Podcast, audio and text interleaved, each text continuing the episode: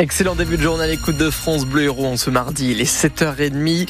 Un petit peu de monde à cette heure-ci entre Juvignac et Saint-Jean-de-Védas par euh, l'avenue Léon Jouot. Il faut compter 5 minutes en plus sur votre temps de parcours habituel. Ailleurs, ça reste quand même très très calme sur les routes du département de l'Hérault. L'info, Salam Daoui, on commence par la météo. Avec un léger voile nuageux, en fin de matinée, une tramontane assez forte dans le centre du département. Ensuite, le vent va faiblir. Les températures maximales de 16 à 18 degrés. À Montpellier, il fera 18. À Béziers, 17 degrés.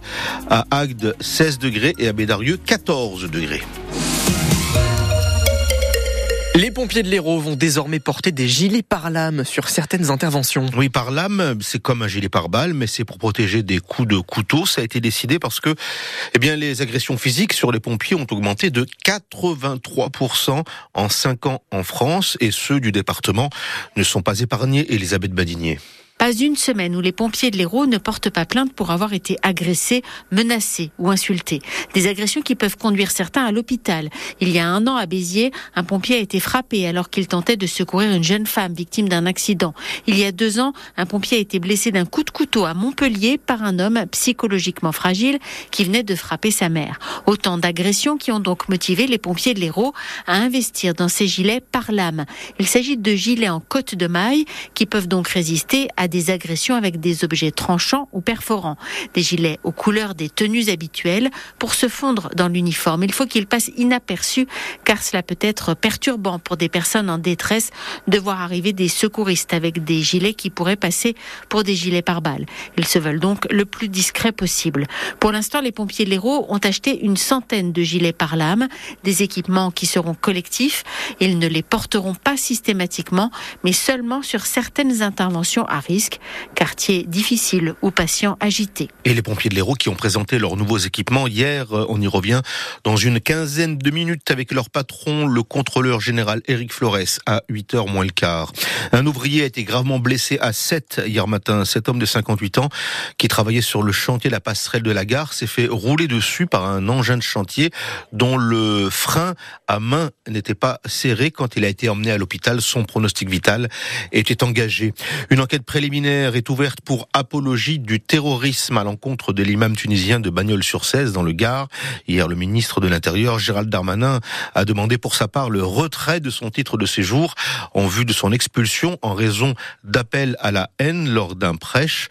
Dans une vidéo, l'imam a qualifié le drapeau tricolore de satanique, mais il se défend de toute haine anti-française et au micro de France Bleu Garlezer, il parle de lapsus. Le compte à rebours avant l'ouverture du salon de l'agriculture samedi, porte de Versailles à Paris est oui, dans un contexte de grande colère. Le gouvernement d'ailleurs est inquiet pour tenter d'apaiser la situation. Plusieurs rendez-vous sont prévus dans les prochaines heures. Ce matin d'abord au ministère de l'Agriculture, une réunion avec les représentants de la profession, des industriels et de la grande distribution. Cet après-midi, un rendez-vous à l'Elysée avec le président de la République, la FNSEA et les jeunes agriculteurs avant une conférence de presse du Premier ministre demain. Alors, Siri Ardo, quelles sont précisément les attentes? Les syndicats attendent du concret. Les tracteurs sont rentrés, les choses ne sont pas réglées, a lancé la semaine dernière le patron de la FNSEA, Arnaud Rousseau. Les annonces fin janvier n'ont pas encore été suivies des faits, disent les agriculteurs, qui égrènent pêle-mêle le plan Ecofito sur la réduction de l'usage des pesticides, le renforcement de la loi Egalim sur leur rémunération ou encore la simplification des normes. Le gouvernement est au travail, veut rassurer l'exécutif. Il tentera une nouvelle fois d'en apporter la preuve demain avec la conférence de presse de Gabriel Attal. Des annonces autour d'une future loi agricole sont attendues, même si le gouvernement rappelle qu'il y a déjà eu du très concret. Indemnité aux éleveurs d'animaux malades, remboursement partiel de l'impôt sur le gazole non routier, sans compter les mesures locales sur l'usage de l'eau dans le puits de Dôme ou les prélèvements de sangliers dans le Var, par exemple. Marine Le Pen assistera bien à l'entrée au Panthéon de Missak Manouchian, malgré les réserves exprimées par Emmanuel Macron sur la présence du Rassemblement national à la cérémonie le comité de soutien pour l'entrée au Panthéon du résistant communiste arménien désapprouve lui aussi. L'équipe de France de tennis de table en tête de son groupe au championnat du monde qui se dispute en Corée du Sud, emmené par nos deux Montpellierins, Félix et Alexis Lebrun, les Bleus sont directement qualifiés pour les huitièmes de finale.